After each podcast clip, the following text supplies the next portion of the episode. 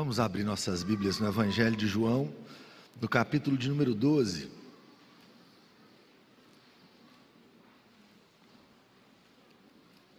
João capítulo 12, nós leremos do versículo 12 até o versículo de número 19. Depois nós leremos os versículos 24 e 25. João capítulo 12 do versículo 12 até o versículo de número 19. Diz assim: No dia seguinte, a numerosa multidão que viera à festa, tendo ouvido que Jesus estava de caminho para Jerusalém, tomou ramos de palmeiras e saiu ao seu encontro, clamando: Hosana!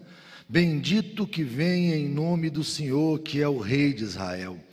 E Jesus, tendo conseguido um jumentinho, montou, segundo está escrito: Não temas, filha de Sião, eis que o teu rei aí vem, montado em um filho de jumenta.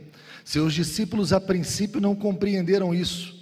Quando, porém, Jesus foi glorificado, então eles se lembraram de que estas coisas estavam escritas a respeito dele e também de que isso lhe fizeram. Dava, pois, testemunho disto à multidão que estivera com ele, quando chamara a Lázaro do túmulo do túmulo e o levantara dentre os mortos. Por causa disso também a multidão lhe saiu ao encontro, pois ouviu que ele fizera este sinal. De sorte que os fariseus disseram entre si: Vede que nada aproveitais.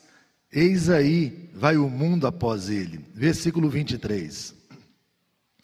Respondeu-lhe Jesus: É chegada a hora de ser glorificado o Filho do Homem.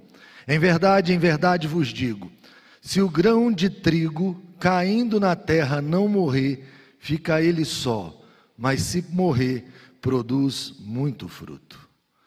Nós começamos a entrar nos discursos finais desse evangelho, ainda que hajam muitos capítulos pela frente. Daqui para frente, não existe mais a conversa de que o tempo não é chegado, o tempo chegou. A hora chegou. Chegou a hora do Filho ser glorificado, e isso vai ficar mais claro a cada instante. E nesse texto em particular, há um momento de glorificação do Filho. Muito me impressiona esse momento aqui. Talvez esse seja o ápice do ministério terreno de Jesus na terra, pelo menos é, a, da compreensão ou da aceitação do povo de Israel. É claro que aqueles que gritam Hosana, logo gritarão crucificam. Mas nós temos um grande momento aqui agora, um grande momento de reconhecimento da grandeza de quem é Jesus. E uma coisa eu não posso deixar de falar, sempre ao falar do Evangelho de João. O Evangelho de João, ele é um evangelho cheio de propósitos.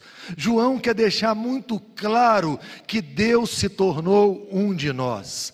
100% Deus, 100% homem, andando no nosso meio, trazendo luz às trevas. Mas há uma tragédia que é declarada no Evangelho de João, e você vê isso por meio das, das questões mais óbvias. Os homens amaram mais as trevas do que a luz, porque as suas obras eram más, ainda que Deus esteja no nosso meio, e ainda que a luz invada esse mundo de trevas, os homens amam as trevas e parece que Deus não está aqui.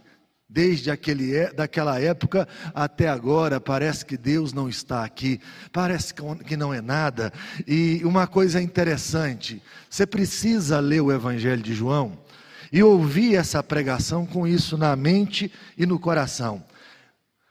Estas coisas foram escritas para que vocês creiam, então preste muita atenção: que Jesus é o Cristo o Filho do Deus vivo. Então, preste muita atenção: o Cristo, o Filho do Deus vivo, e para que crendo tenham vida em seu nome, a vida está em jogo nessa noite.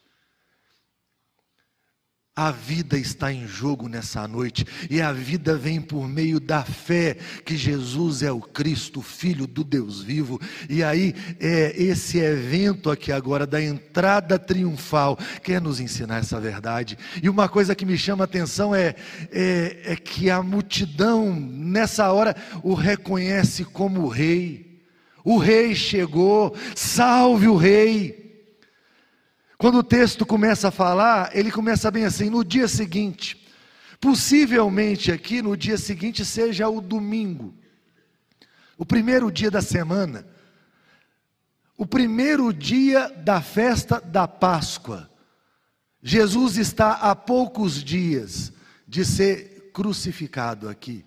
Imagine, nós estamos no domingo. Na quinta-feira, ele vai tomar a última ceia com seus discípulos.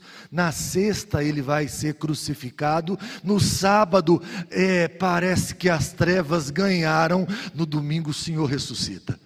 Nós estamos no domingo, no próximo domingo, ele é o Cristo ressurreto, e agora ele está entrando em Jerusalém. E as multidões vão até Jesus, uma numerosa multidão. Flávio Joséfo, é um dos historiadores da igreja, você vai encontrar livros dele por aí, e uma coisa que me chama a atenção é que ele diz que em algumas festas da Páscoa chegavam aí 2,7 milhões de pessoas, fora aquelas pessoas que eram consideradas impuras e fora os estrangeiros. Ainda que o número seja exagerado, nós não temos muita certeza, mas muita gente ia na festa da Páscoa. E você imagina que agora o, a principal pessoa dessa festa é o Senhor Jesus Cristo. É o homem aclamado em toda Jerusalém. É o homem que passa por Israel, é, pregando o evangelho do reino e fazendo sinais. É o homem que faz o cego voltar a ver, faz o aleijado voltar a andar, é o homem que oferece água da vida. Esse homem agora é a curiosidade de todos os homens. E todos os homens querem encontrar com esse homem chamado Jesus nessa festa. Todos os homens se dirigem. Quando ouvem falar que ele está indo para Jerusalém, a multidão se dirige até Jesus. E quando eles encontram o Senhor Jesus, o texto vai nos dizer que eles tomam ramos de palmeiras. Uma coisa que existia em abundância ao redor de Jerusalém eram ramos de palmeiras, de tamareiras, e eles, é, eles pegam esses ramos de palmeira e começam a louvar o Senhor. Esse gesto deles de levantar esses ramos de palmeiras era um sinal de homenagem ao vencedor. Deixa eu te falar uma coisa. Anos atrás, antes desse acontecimento, um homem chamado Simão Macabeus, ele entra em Israel e ele liberta Israel do poder da Síria. O templo havia sido profanado. Quando aquele homem liberta, eles fazem a mesma coisa. Eles levantam ramos de palmeiras e louvam o Senhor pela libertação. A sensação que eles têm agora é, é que o libertador chegou. E que libertador poderoso é esse? Imagine um homem que tem poder de ressuscitar outro homem. O que está atrás aqui de forma imediata é a ressurreição de Lázaro. Imagine que o rei de Israel tem poder sobre a morte. Que império pode contra ele? E aí os homens começam a, a gritar: Hosana, Hosana ao que vem em nome do Senhor. A palavra Hosana significa bem assim: dê a salvação agora. Eles estão olhando para esse rei que entra, eles estão dizendo: esse rei carrega com ele a salvação, e é, nos dê a salvação com urgência. Nós lemos aqui na liturgia o salmo de número 118. Nesse período da Páscoa, eles cantavam os salmos de Halel, ou de Aleluia, significa louvar ao Senhor. E aí, um dos momentos do salmo é exatamente o texto que nós lemos, quando eles dizem bem assim: Ó, oh, salva-nos, Senhor, nós te pedimos. Ó, oh, Senhor, concede-nos prosperidade, bendito que vem em nome do Senhor. Aquele povo olha para o Senhor Jesus e eles estão dizendo: o rei de Israel chegou, e o rei de Israel, ele vem em nome do Senhor. E uma coisa me chama muita atenção aqui. Eles tentaram coroar Jesus algumas vezes, eles nunca conseguiram coroar Jesus. Lá no capítulo 6, Jesus multiplica pães e peixes, e eles querem coroar o Senhor Jesus. Mas o Senhor Jesus vai fazer um discurso difícil de ouvir, sabe, difícil de engolir. Ele fala: quem não comer da minha carne e quem não beber do meu sangue, quer dizer, quem não crê, quem não eu não fizer parte da vida dele, não tem parte comigo. Todo mundo vai embora, ficam os doze. Aí o apóstolo Pedro vai falar assim: para onde iremos? Só o Senhor tem palavras de vida eterna. Mas agora tem um outro momento, uma aclamação, um desejo pelo rei. Mas um detalhe que os evangelhos sinóticos vão nos dar, que o evangelho de João não nos dá, é que Jesus agora aceita esse louvor. Por várias vezes, os homens, quando ele fazia milagre, você vai lembrar disso, ele dizia bem assim: é, não conte para ninguém, era quase que um ministério secreto, ainda que os homens contassem. Agora, quando você lê os evangelhos sinóticos, lá você vai encontrar assim, os fariseus dizendo para ele assim: pede para os seus discípulos pararem de dizer o que eles estão dizendo, e a palavra dele é: se eles se calarem, as próprias pedras clamarão. A hora chegou, a hora de exaltação do rei, da glória do rei. E é tão maravilhosa que essa glória é profetizada nas Escrituras. Esses momentos são profetizados antes que eles cheguem de forma plena. Olhe para os Salmos. Uma hora faça a leitura desses três salmos dessa maneira. Primeiro, o Salmo 22. O Salmo 22 é o salmo do servo do Senhor sofredor. O salmo começa bem assim: Deus meu, Deus meu, por que me desamparaste? Você já ouviu isso em algum lugar? Ouviu numa cruz o Senhor Jesus dizendo isso. O Salmo 23 é o salmo do pastor que pastoreia as suas ovelhas, que dá a vida pelas suas ovelhas, que não tem medo do lobo, ah, que o vale da sombra da morte não o amedronta, pelo contrário, quando ele está presente, as suas ovelhas não têm medo. E aí vem o Salmo de número 24, e o Salmo de 20, número 24 é o Salmo de glorificação desse rei. E nós cantamos aqui hoje, e no Salmo 24 diz bem assim: Levantai, ó portas, as vossas cabeças, levantai-vos, ó portais eternos, para que entre o Rei da Glória. Quem é o Rei da Glória? O Senhor forte e poderoso, Ele é o Rei da Glória. E aqui hoje nós cantamos: Jesus, Jesus, Ele é o Rei da Glória. Ah, como a igreja tem que entender que ela não tem nada de maior valor do que Cristo. Cristo é o tesouro da igreja. Nada é mais precioso do que Cristo. E nada é mais valioso a um homem do que se prostrar aos pés de Jesus. Mas eu penso que tem uma cena mais sublime do que a cena dos Salmos ou essa cena da entrada triunfante. É quando o Senhor Jesus entra no céu quando ele se assenta no trono, pela primeira vez, um homem entra naquele lugar. Imagine. Um lugar visitado por Deus, por seres celestiais. Agora tem um homem naquele lugar. E aquele homem não é um homem qualquer. E ele não está simplesmente entre os seres celestiais, aquele homem está sentado no trono. E a beleza do texto lá de João, de Apocalipse capítulo 5, é que primeiro começa uma narração, não há quem possa abrir o livro dos selos. E João começa a chorar e chorar muito, e alguém fala assim: "Calma, João. O leão da tribo de Judá ele venceu e ele pode abrir os selos. E aí, quando João começa a procurar o leão, no meio do trono está sentado um cordeiro que tinha sido morto. E aí não são palmeiras nas mãos.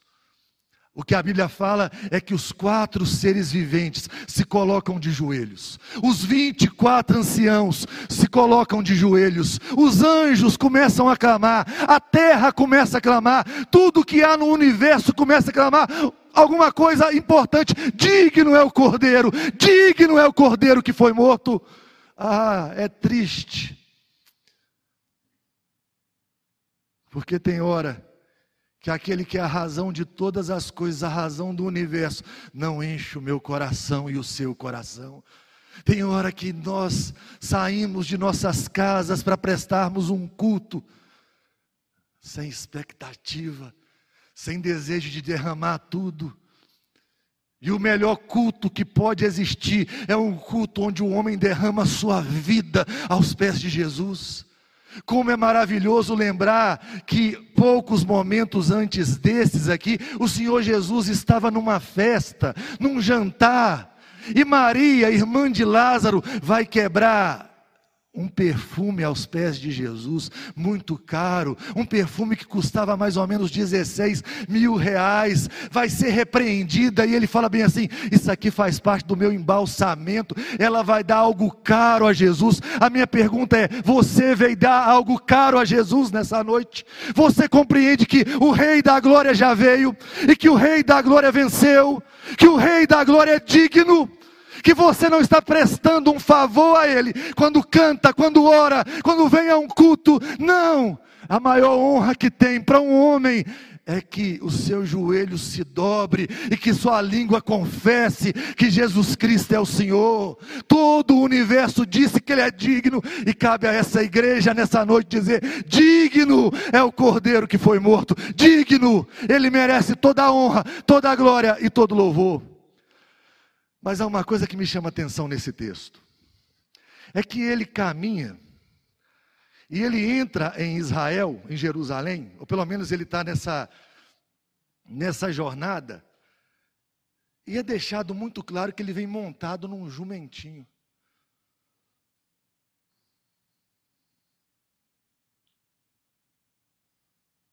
Por quê? Por que o jumentinho é tão importante? Naquele exato momento, a expectativa era de um Messias que libertasse Israel do poder de Roma, que fizesse Israel ser uma nação sobre as demais nações. Nós lemos no Salmo, a ideia é: nos faça prosperar. A ideia é: se chegou aquele que vem em nome do Senhor, agora é a hora de nós prosperarmos. Se Jesus viesse montado num grande cavalo, como andavam os imperadores naquela época, ou como os generais daquela época, quer dizer, a nossa expectativa agora, ela vai ser suprida. Mas ele vem para cumprir a profecia de Zacarias. Eu queria ler a profecia com você. Vai ser transmitida aqui, Zacarias 9, de 9 a 11. Zacarias 9, de 9 a 11, diz bem assim a profecia: Alegra-te muito, ó filha de Sião, exulta, ó filha de Jerusalém, eis aí te vem o teu rei, justo e salvador, humilde, montado em jumento, num jumentinho, cria de jumenta é fraco, humilhante, parece que não vai dar em nada, é simples demais, mas destruirei os carros de Efraim e os cavalos de Jerusalém, e o arco de guerra será destruído, ele anunciará paz às nações, o seu domínio se estenderá de mar a mar e desde o Eufrates até as extremidades da terra, quanto a ti, Sião, por causa do sangue da tua aliança, tirei os teus cativos da cova em que não havia água. Ele é o rei da paz. Todos esperam o rei da guerra e entra em Israel, em Jerusalém, montado num jumentinho, um rei da paz. Essa figura sempre me impressiona em Jesus. Porque todo mundo procura um homem muito forte em Jesus toda hora. Todo mundo procura um Salvador conforme os moldes do coração. Sabe, aquele que seja mais forte que uma bala, mais possante que uma locomotiva. Sabe, esse Salvador que vence todas as coisas com a força esse Salvador que parece com os heróis da televisão, Mas as descrições bíblicas, elas chegam a ser humilhantes, porque ela quer mostrar que a fraqueza de Deus é mais poderosa do que a maior força dos homens. Uma coisa maravilhosa, quando vai ter uma descrição desse servo do Senhor em Isaías, lá fala bem assim: olha para quem é o servo do Senhor. Eu acho tão interessante Isaías 53, porque lá começa bem assim: vocês não vão acreditar no que eu vou contar sobre aquele que vai nos salvar. Traduzido ao pé da letra seria isso. Aí fala bem assim: porque ele surgiu como raiz de uma terra seca. Sabe aquele negócio que você olha e fala, não vai dar em nada? Raiz de terra seca não tinha beleza nem formosura que nos agradasse. Não é alguém bonito que dá vontade de olhar para ele. Alguém feio. Para piorar a história, é um homem de dores e que sabe o que é padecer, e porque ele é cheio de sofrimento, nós viramos o rosto dele. E a tragédia de Isaías 53, sabe qual é? É que o, o mundo olha para aquele servo, e o mundo olha para aquele servo e diz bem assim: Nós o reputávamos por aflito, ferido de Deus e oprimido. Esse homem é feio, esse homem é fraco, esse homem não pode nada, porque Deus está contra ele. Mas o que o texto vai falar não é isso. O texto fala assim: ele foi ferido pelas nossas transgressões, ele foi moído pelas nossas iniquidades. O castigo que nos traz a paz estava sobre ele, e pelas suas pisaduras nós fomos sarados. Ele é tudo aquilo que há de ruim no mundo, porque ele está carregando tudo de ruim que eu sou sou, tudo de ruim que eu tenho, Ele está tirando de mim, e pelas dores dele, Ele está arrancando a maldição de nós. Para trazer o que? Para trazer a paz que você procura em tudo e em todos. Se tem uma coisa que todo homem está atrás, é de significado, de satisfação, de felicidade, de vida eterna. Aí vem o Evangelho de João e Jesus não fala assim com você ou comigo, vamos procurar juntos, sabe? Jesus não tem essa conversa de vamos procurar juntos o caminho, vamos procurar juntos a luz, vamos procurar juntos a ressurreição, vamos procurar juntos a vida, vamos procurar juntos o pão da vida. Não, ele não te chama para procurar com ele, ele vira para você e diz: Eu sou o pão da da vida, eu sou a água da vida, eu sou o caminho, a verdade e a vida, eu sou a ressurreição e a vida, eu sou tudo aquilo que você procura em todas as coisas. E sabe quando você procura a solução da sua vida numa coisa, e quando você acaba a experiência, você fica com vazio. Já teve isso? De procurar a solução da sua vida numa coisa, realizar o seu desejo, e ao invés de acabar a experiência, falar bem assim, eu estou pleno, você fala, eu estou vazio. Aquela coisa está dizendo para você, eu não sou o que você procura. Eu não sou o que você procura. Ai, ela está apontando e quase que gritando para você: Jesus Cristo é o que você procura. entenda uma coisa: a gente vive tentando encontrar isso nos relacionamentos, encontrar isso numa viagem, encontrar isso numa meditação, encontrar isso num carro novo, encontrar isso assim numa conta financeira, numa independência financeira. A gente vive tentando encontrar o significado da vida nessas coisas, mas só há um lugar onde o significado significado está, e é uma pessoa, e o nome dele é Jesus Cristo. Se curve perante Ele numa noite como essa e o adore, creia nele, é a única maneira de invadir seu coração essa verdade. Mas eu quero terminar. Salve o Rei, Ele é o Rei da paz. Mas a última coisa que eu vou dizer a última coisa de hoje é a primeira do próximo sermão é o rei tem que morrer. É assustador. É absurdo. Ele ressuscita mortos, ele faz aleijados andarem, ele faz cego voltar a ver, ele muda a vida de prostitutas. Aí os gregos vão atrás dele. Agora é hora da personalidade ali, que tem uma fama local, ah, tem uma fama mundial. E ao invés dele abraçar o chamado, o chamado dos gregos, ele nem responde os gregos. O texto vai dizer que ele fala assim, versículo 24: Em verdade, versículo 23, respondeu-lhe Jesus: É chegada a hora de ser glorificado o Filho. A hora não chegava, a hora nenhuma, agora chegou, o Filho do Homem. Em verdade vos digo: se o grão de trigo caindo na terra não morrer, fica ele só, mas se morrer, produz muito fruto. Chegou a hora do rei morrer. Porque se o rei não morrer, todos nós morreremos. Essa é a tragédia. Ou o rei da glória morre, ou todos aqueles que fazem parte da família do rei morrerão. E aí a mensagem dele agora é que o filho será, glorificado por meio da morte, do sofrimento. O filho vai pagar o preço. Uma coisa que você nunca deve se esquecer, e me escute demais, me escute bem, é que Deus é justo e Deus não pode deixar de ser justo.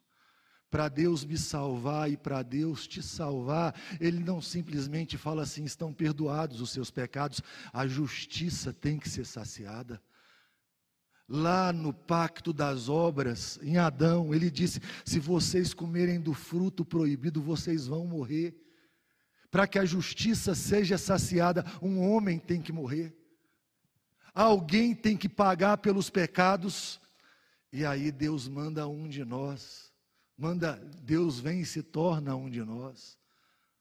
Como diz um dos nossos concílios, homem de homem, Deus de Deus, vai viver todos os dias de forma reta, todos os dias, para ser o Cordeiro de Deus perfeito.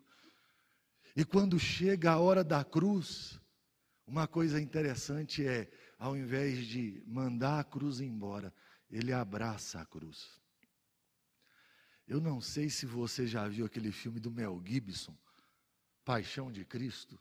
Já viu? Um antigo. Tem uma cena que eu acho tão bonita. Tem uma cena que Jesus está carregando a cruz e Maria tenta chegar perto dele.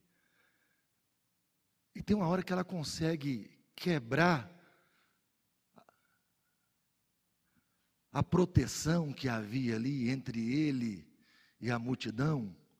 Ela atravessa aquilo e ele cai no chão com a cruz. E ela tenta meio que aliviar e livrá-lo dela daquela situação.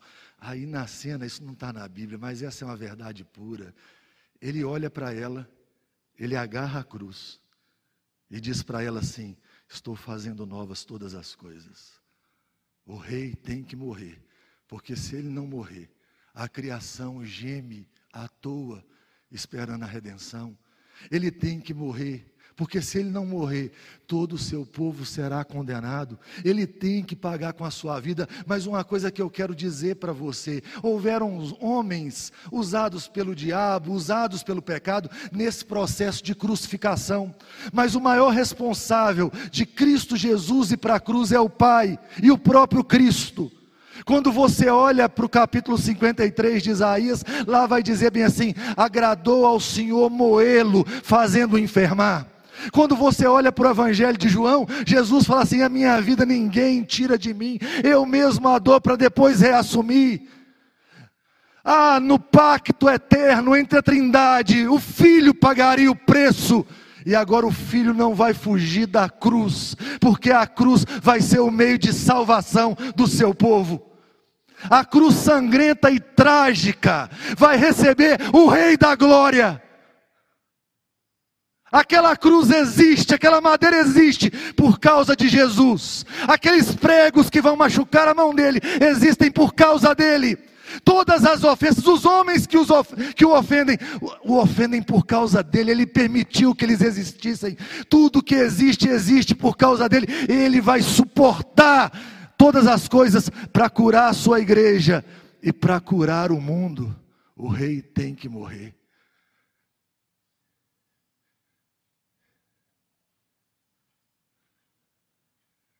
Por que, que você confia em outra coisa? para a sua salvação. Sabe o que é trágico? É que Deus olhou para a tragédia da minha vida, da sua vida, e Ele não deu um conselho, Ele deu uma pessoa. Tem hora que está cheio de tragédia na vida da gente, e a gente confia em tudo, menos em Cristo. A gente acha que todas as respostas estão por aí em algum lugar, menos na grande resposta de Deus, o Filho dele, Jesus Cristo. Eu quero dizer para você que, assim como eu, procura uma resposta para a vida, sabe, procura um significado para a existência, caia de joelhos Caia de joelhos e exalte o Rei da Glória e o sirva todos os dias da sua vida. Gaste os seus dias aos pés de Cristo, derrame aos pés de Cristo o que você tem de mais caro. Ali você encontrará significado para a sua existência. Fora dali, eu sinto muito, não tem. Você está perdendo a sua vida. E Ele morreu a nossa morte, para que possamos viver a sua vida. Primeira igreja presbiteriana de Valadares. Ele morreu a nossa morte, para que possamos viver a sua vida. Temos vivido a vida de Cristo. O poder da ressurreição tem tomado o nosso coração. Deixa eu terminar.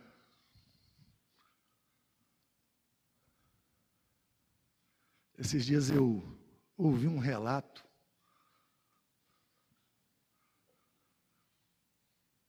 de um homem que havia sido, ou de uma mulher que havia perdido o filho. E ela se encontra com esse homem que havia tirado a vida do filho dela. Nos momentos finais da vida dele, ele estava no caminho da morte. Ele iria ele havia sido condenado à pena de morte, estava vivendo seus últimos momentos. Aquela mulher virou para aquele homem ao encontrar com ele e, ao invés de xingá-lo, o perdoou. E perguntaram para ela como ela conseguiu perdoar aquele homem. E ela disse: O poder da ressurreição estava sobre mim. É preciso conhecer o poder da ressurreição. Uma vida de santidade depende do poder da ressurreição sobre nós todos os dias. Morreu a nossa morte para vivermos sua vida.